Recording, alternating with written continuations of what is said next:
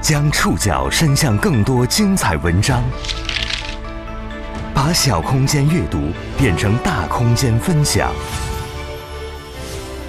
宋宇选读，讲述现实世界里的真实故事，把小空间阅读变成大空间分享。欢迎各位收听宋宇选读。今天为大家选读的文章综合了南风窗和三联生活周刊的内容。一个多月前，因为一张用背篓背网球拍的照片拿下2022亚瑟士青少年网球巡回赛广州站冠军的14岁佤族少年王发火了。少年和他所在的俱乐部，以及他远在云南山区的家乡，都引起了围观者的好奇。一个贫困山区的孩子是怎么打上网球的？偶然流量曝光带来的逆天改命背后，又有哪些真实复杂的情况？除了王发，还有哪些贫困少年的命运被改变？宋宇选读，今天和您一起了解背背篓的冠军，被选中的少年。佤族少年王发一开始不知道自己火了，在河北廊坊的野象俱乐部，少年们的训练日程排得很满。有智能手机的孩子每周只能够玩一次，一次玩一个小时。王发就是九月份某个周末玩手机日，被队友提醒他上新闻了。当时我就非常的激动，非常的高兴，就是想着接下来的训练要继续努力。感谢哥哥姐姐、叔叔阿姨的关心和支持，我会继续努力，更加的刻苦训练。我的梦想是打入职业网球那道门。事情源于九月初，摄影师李建义在微博上发布的照片。那张照片拍摄于八月二十八号在广州南沙举办的二零二二亚瑟士青少年网球巡回赛。在那张照片里。刚刚拿下广州站 U 十四男子组冠军的王发，穿着件蓝色网球 T 恤，背着用黑色布肩带穿起的竹编背篓，背篓里插着一对网球拍。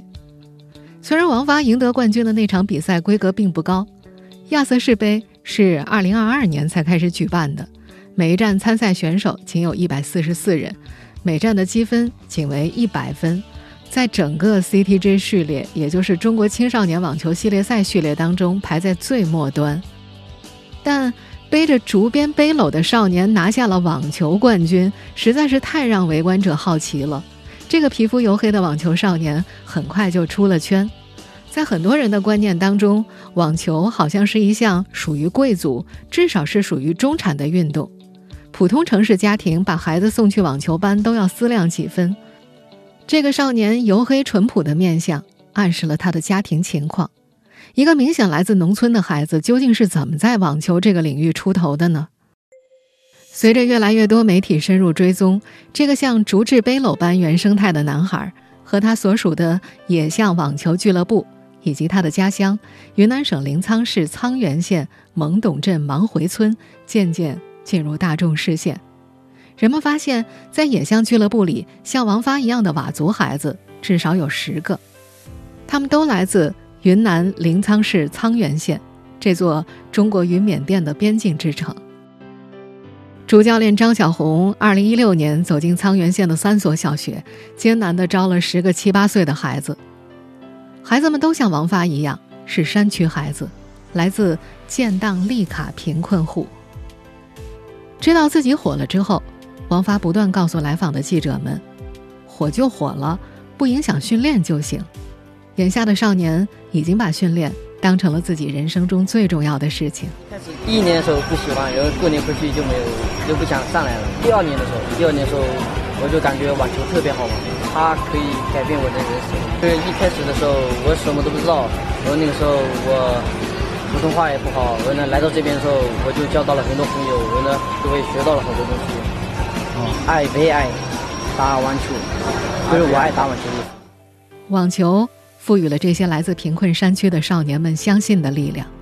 一位队员形容说：“网球的颜色，就是希望的颜色。”王发拿到的冠军，鼓舞了他出生成长的边境小镇。对于这个2019年底才全面脱贫的边境县城来说，网球曾是新鲜事物。但现在背篓少年的走红，点燃了小城对网球的热情。宋宇选读继续播出：背背篓的冠军被选中的少年。走红之后，王发第一次回老家是在九月二十八号。那次，他跟着主教练张小红一起回到沧源县去选材。自从二零一六年在这个以佤邦歌舞闻名的县城招到第一批球员之后，张小红每年九月份都会回去招一次生。二零二二年的九月底，虽然身处山区的村民们依然不懂什么是网球，也不知道王发拿冠军的比赛具体是个什么。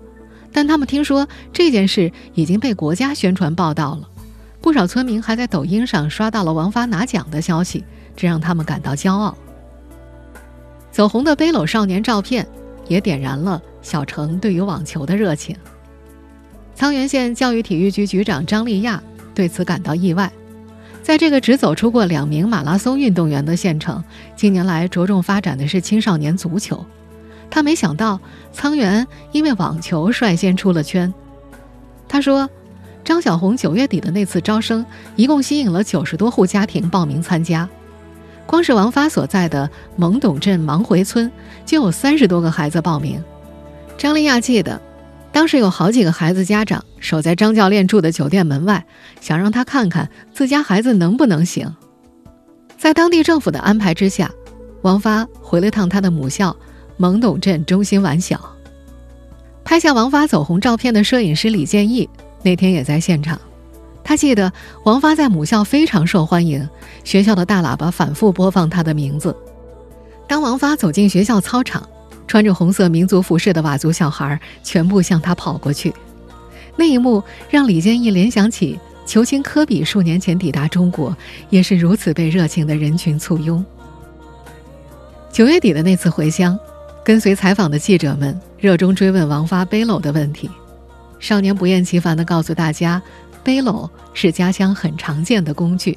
在我们家乡，一般都是每次就是去外面干农活嘛，装菜那些，背起来之后就是想帮家里人干干农活了。他的背篓甚至还一度成为过淘宝上的热门产品。沧源县。也在着手抓住这个商机，要求当地的企业出一款同款背篓，品牌名就叫做“瓦山野象”。发生在佤族少年王发身上的故事，像是流量时代的偶然曝光带来的逆天改命，但真实情况其实更加复杂。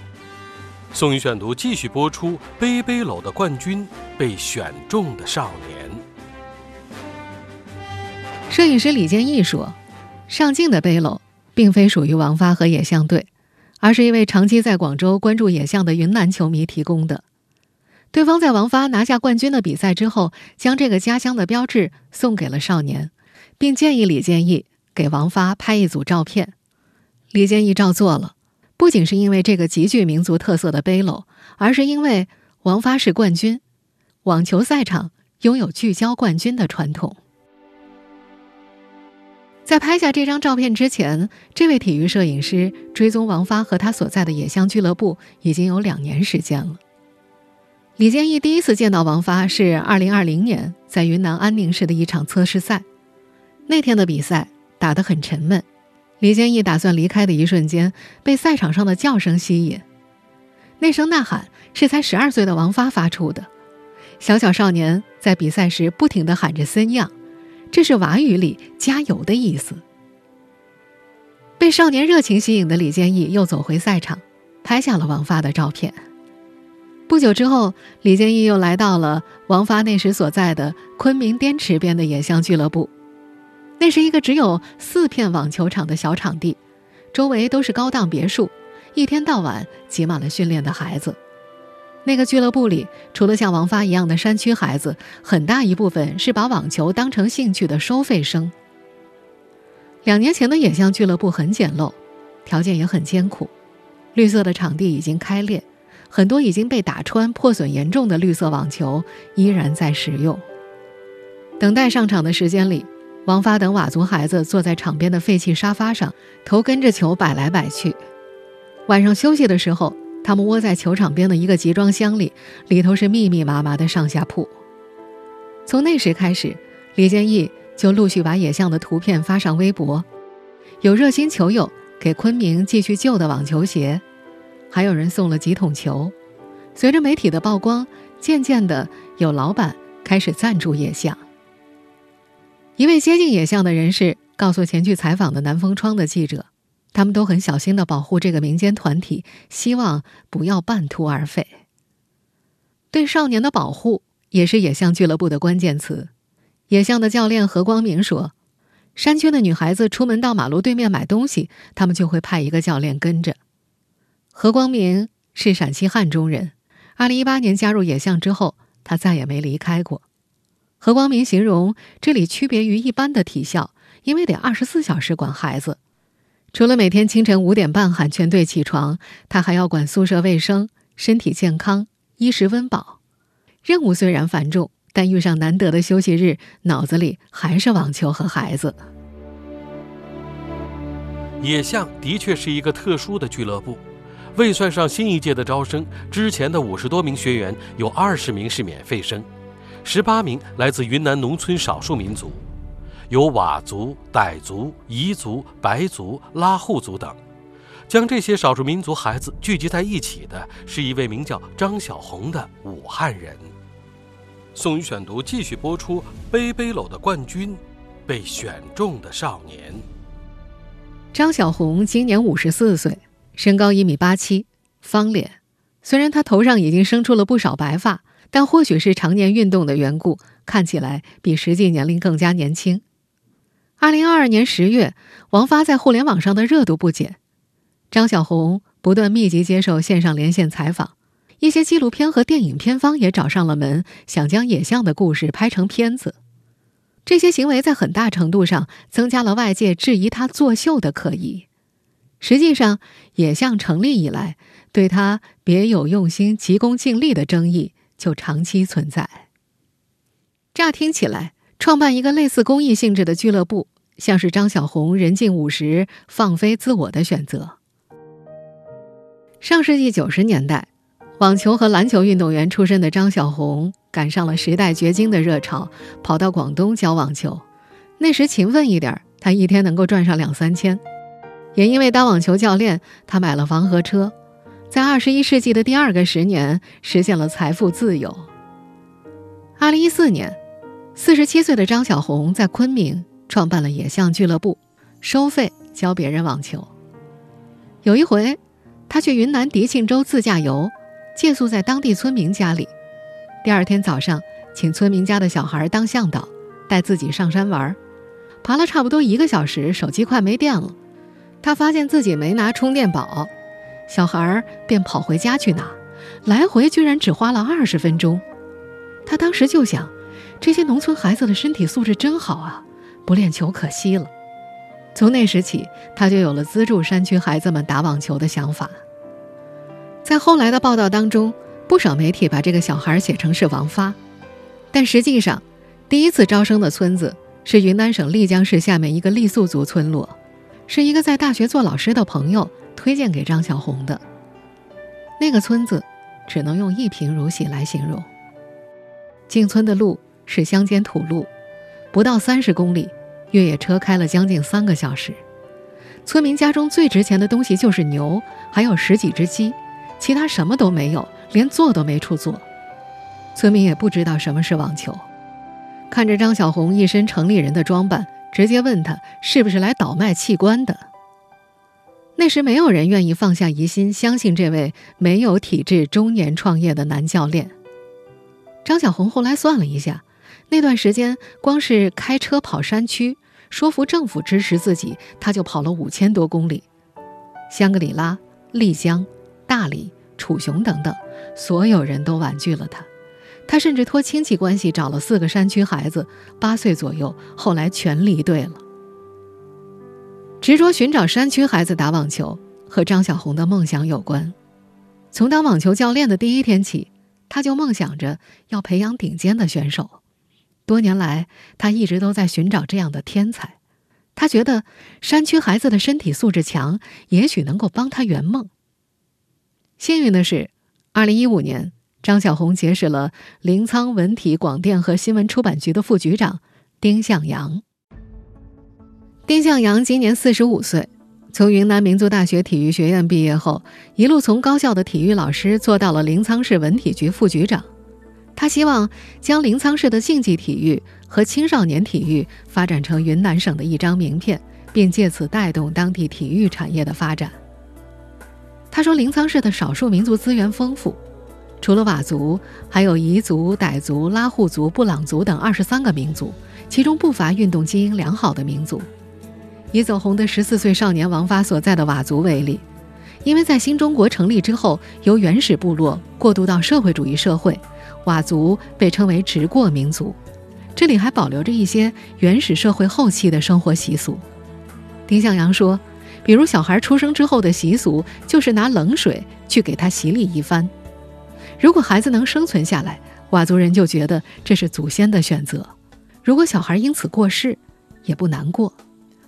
在丁向阳看来，几千年来形成的民族文化和山区的生活环境，造就了佤族身强力壮的基因和发达的运动细胞。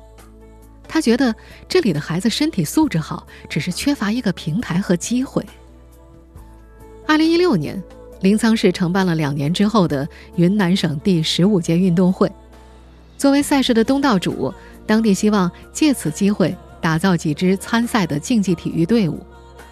丁向阳那时想到的目标是网球，他找到张小红，商定由临沧市政府聘请张小红为网球教练，协助他挑选十个当地孩子组建一支网球队，并要求2018年球队要代表临沧市参加云南省省运会。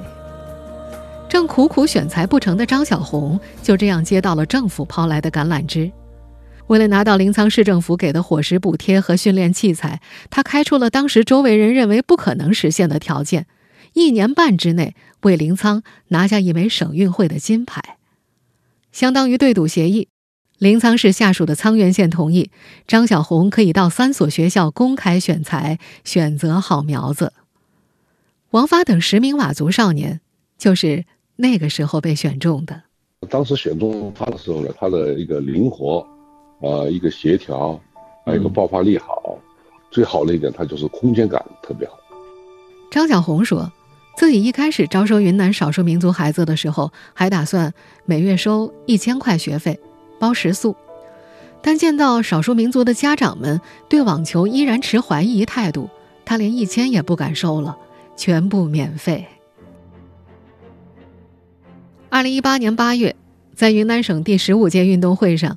野象俱乐部代表临沧市包揽了包括男女单冠军在内的一共六枚金牌。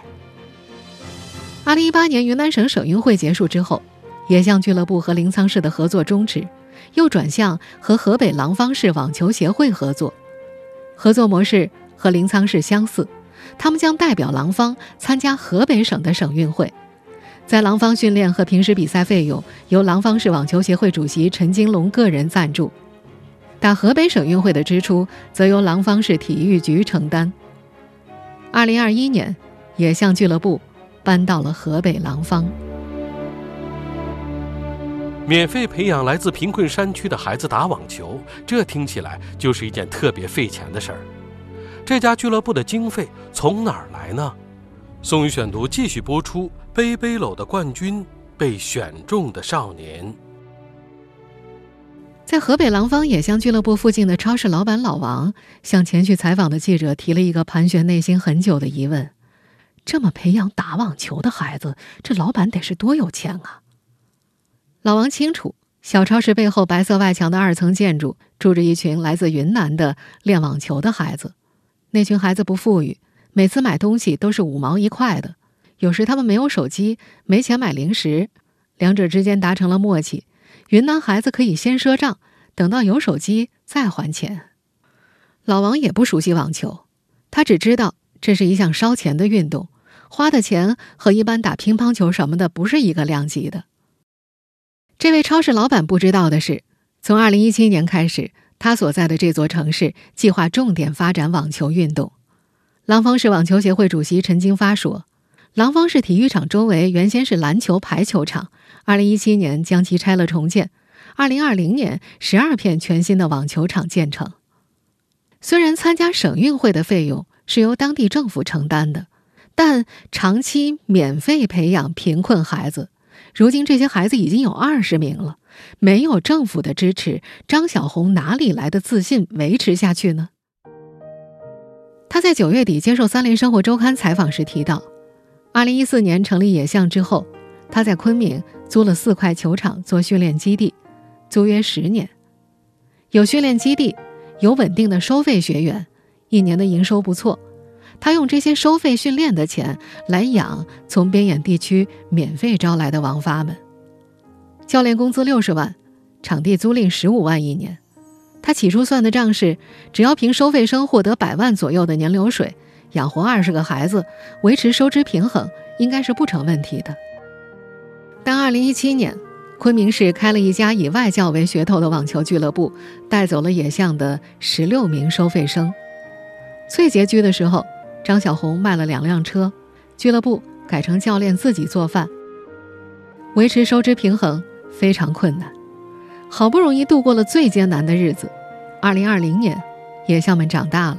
到了参加比赛的年纪，张小红定了个规矩：每年的第一场全国比赛，全队都出门参加，打下前八的队员接着报名下一轮巡回赛，没进前八的回来练两个月再出去比。因为这项制度，很多队员连续拿了好几站的前八名，几个月没回来训练。这是最烧钱的时候，差旅费让张小红长期入不敷出。教练何光明说：“因为资金有限，他们没有大巴车接送孩子，也很少住条件好的宾馆。他们试过各种交通工具，飞机、硬卧、地铁转公交，实在不行的话就步行。带着孩子们去比赛的时候，何光明一路提心吊胆，生怕哪个孩子转头就找不着了。”张小红则记得，有一次从浙江台州参加完比赛回昆明，抢不到火车票。唯一的一张卧铺给了女队教练和队员，他和王发等多位男队员则蹲在火车厕所的礼盒外撑了一宿。那段教练们口中最艰辛的日子，俱乐部里的很多少数民族队员们已经忘记了。从某种程度上来说，教练们眼中的艰辛岁月，对比他们之前的人生，可能算不得艰辛。宋宇选读继续播出：背背篓的冠军，被选中的少年。和王发同一年被选中的佤族少年肖专，今年同样十四岁。和记者闲聊的时候，被问到是廊坊菜好吃还是教练做的好吃，他回答都很好吃。他还强调有两荤两素呢。少年后来说，在家里，他很少能吃上肉。家里务农，能够拿去卖钱的都是青菜、菠菜、白菜、包菜、香菜什么的。以前一放学，肖专要立刻回家做家务，整理菜园子。村里很多人都外出工作，就是替人打工。他总是觉得，哪怕考上大学，未来也看不到出路，最后还是要给别人打工的。这样的生活，在自费学网球的那些孩子们那里是无法想象的存在。对于那些孩子来说，广阔的道路摆在面前，他们的烦恼往往是该怎么选择。在野象俱乐部自费学网球的昆明男孩杨俊哲，今年刚刚加入这家俱乐部。少年十六岁，刚升入高一，凭借网球特长考上了昆明最好的高中。但是刚上一个月文化课，他就无奈地告诉父母，自己真的不爱学习。再接下来，他就来到了野象。今年九月底去沧源县选材的时候，杨俊哲也跟着去了。在沧源县山区，这个家境不错的少年见到了让他人生堪称最震撼的一面。他说：“有些孩子没鞋穿，就光着脚在操场上跑，很多还是小女孩。”他第一次意识到，自己一个月的零用钱是当地一户人家的年收入。回到河北廊坊之后，杨俊哲说：“他只有一个目标。”为网球梦而努力，让杨俊哲震撼的山区生活，也是王发他们想努力挣脱的。在接受央视采访的时候，王发这样说过：“我没有接触到网球的时候，我是在家家乡里什么都不懂。然后呢，就是接触网球之后，就是走遍了大半个中国。实际上，走出大山，看看外面的世界，是不少山里孩子选择加入野象的直接原因。但是在这些孩子们走出大山的第一年，包括王发在内，很多孩子差点决定放弃。”第一年训练是在临沧市的一个体育馆里，队员们的宿舍也在那儿。房间很大，但除了床和网球、球拍等器械，什么都没有。洗漱都需要到外面的公共洗手间去。条件差，训练则又枯燥又累。每天五点起来打球，不停地重复正反手、发球、抛球的动作。一个大车里装两百多个球。一共十多车练抛球，两个小时就抛完了，再来一车。孩子们出的汗就像下雨一样。捡球也得快，教练倒数十秒，时间结束，场上不能有球，有一个球就被罚跑十圈。几年下来，很多孩子已经可以一分钟捡完两百个球了，像小鸡吃米一样，特别的快。因为辛苦，第一年过完春节回家，几个孩子一商量，都不来了。张小红去沧源，一个个的劝了回来。但一年多之后，队里还是有两个人因为受不了苦而离开了。一开始的时候，张小红只能用物质诱惑去调动这批孩子对网球的兴趣。他天天上网研究哪种玩具好玩，买了之后自己先学会玩，然后再展示给孩子们看。从几十块的公仔玩偶到几百块的无人机和狙击枪，谁想要就要靠成绩去赢。有些孩子输成了习惯，对成绩变得不在意，张小红就想办法让孩子赢。有段时间，王发输的多了，训练不积极，结果在比赛前一天，张小红就偷偷给他的对手龚望维加练，累得龚望维第二天球都发不快了，而这正是龚望维的长项。那天啊，一米六出头的王发赢了一米七七的龚望维，龚望维都懵了。培养这些野象们。张小红的理念是公平，这和许多培训机构的氛围不一样。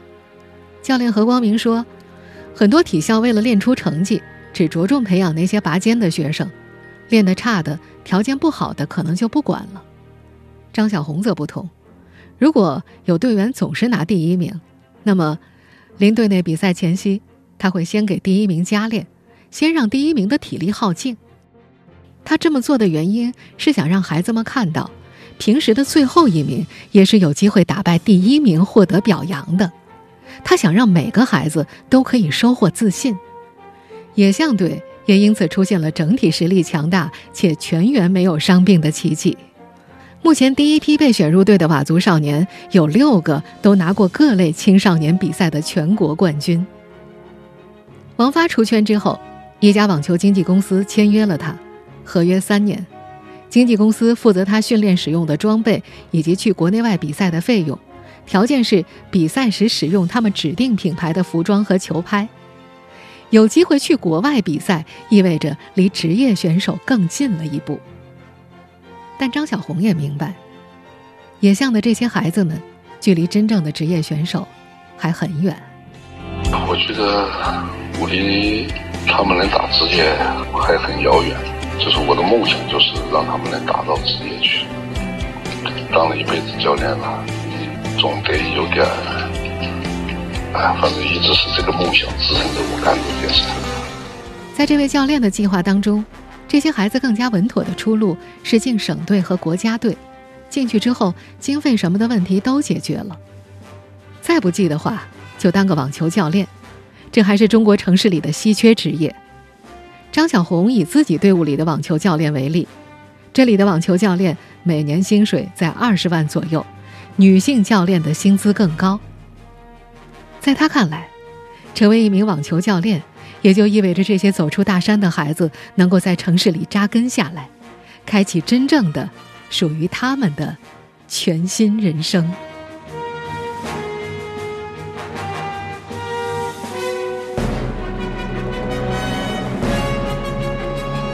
以上您听到的是宋宇选读，《背背篓的冠军，被选中的少年》，本期节目综合了《南风窗》和《三联生活周刊》的内容。收听节目复播，您可以关注本节目的同名微信公众号“宋宇选读”。我们下期节目时间再见。